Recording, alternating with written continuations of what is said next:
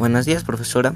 Soy el alumno Gael Orihuela Ávila y hoy vengo a contarles La oveja negra en un pequeño resumen descrita por José Antonio Galloso.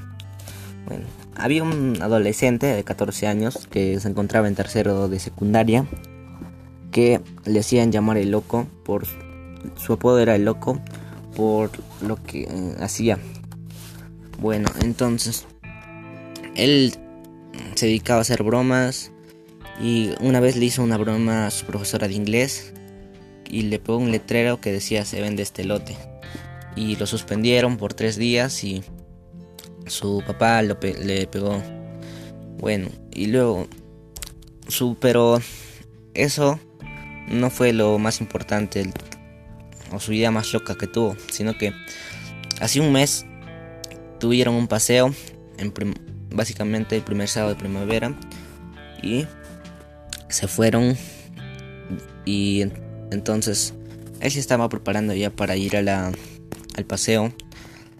Tomó su Coca-Cola y su comida para llevársela y su se bañó y su llevó su mejor ropa porque cuando no había que llevar uniforme se tenía que lucir y entonces eh, su colegio estaba lejos de su casa y era como 50 minutos en micro a llegar a su colegio.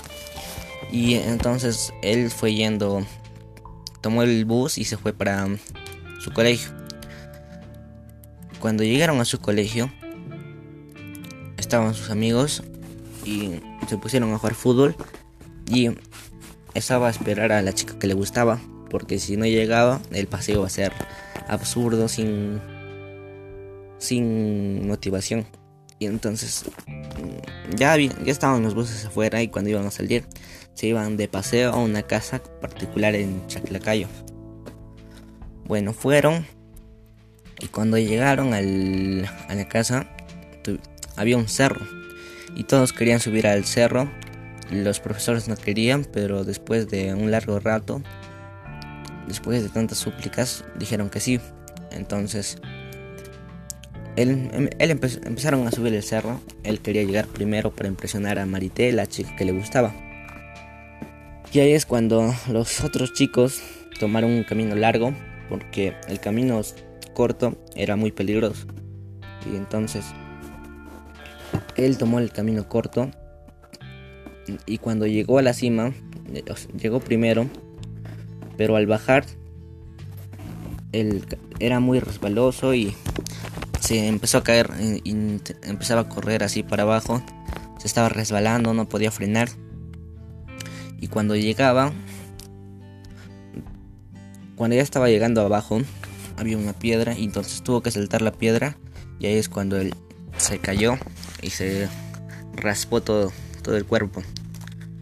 Luego cuando ya estaba ahí en el suelo, pues estaba todo raspado su cuerpo, los pies los tenía hinchados. Y ahí es cuando llegó Marité y le dijo, le preguntó si estaba bien. Luego de eso se armó de valor y ya tenían que irse a la piscina. Luego es cuando estaban en la piscina. Se, se puso su ropa de baño y tenía que meterse a la piscina para porque él pensaba que adentro eh, por el agua fría se iban a desinflamar sus heridas. Y cuando entró a la piscina le empezó a arder por el cloro y le daba ganas de gritar.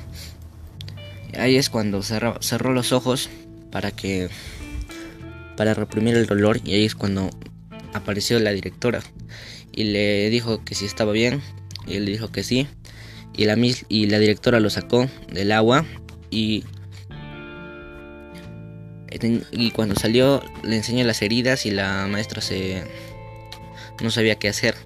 Lo llevaron al tópico y le, curaron sus heridas con con mertiolate y ahí es cuando todos la puerta estaba abierta y todos miraban al, al chico con ganas de gritar. Y ahí es cuando salieron y luego eh, se fue a almorzar. Y ahí Marité apareció con sus amigas y le lo acompañaron para, para comer, para almorzar. Y luego ahí al caer la tarde le dolía el cuerpo, pero estaba feliz porque Marité la había acompañado. Luego tuvieron que irse y luego tomó un taxi y se fue a su casa. Llegando a su casa, abrió la puerta, fue a sus papás y, les mostró las heridas y se puso a llorar. Gracias. Eso fue la narración de la oveja negra.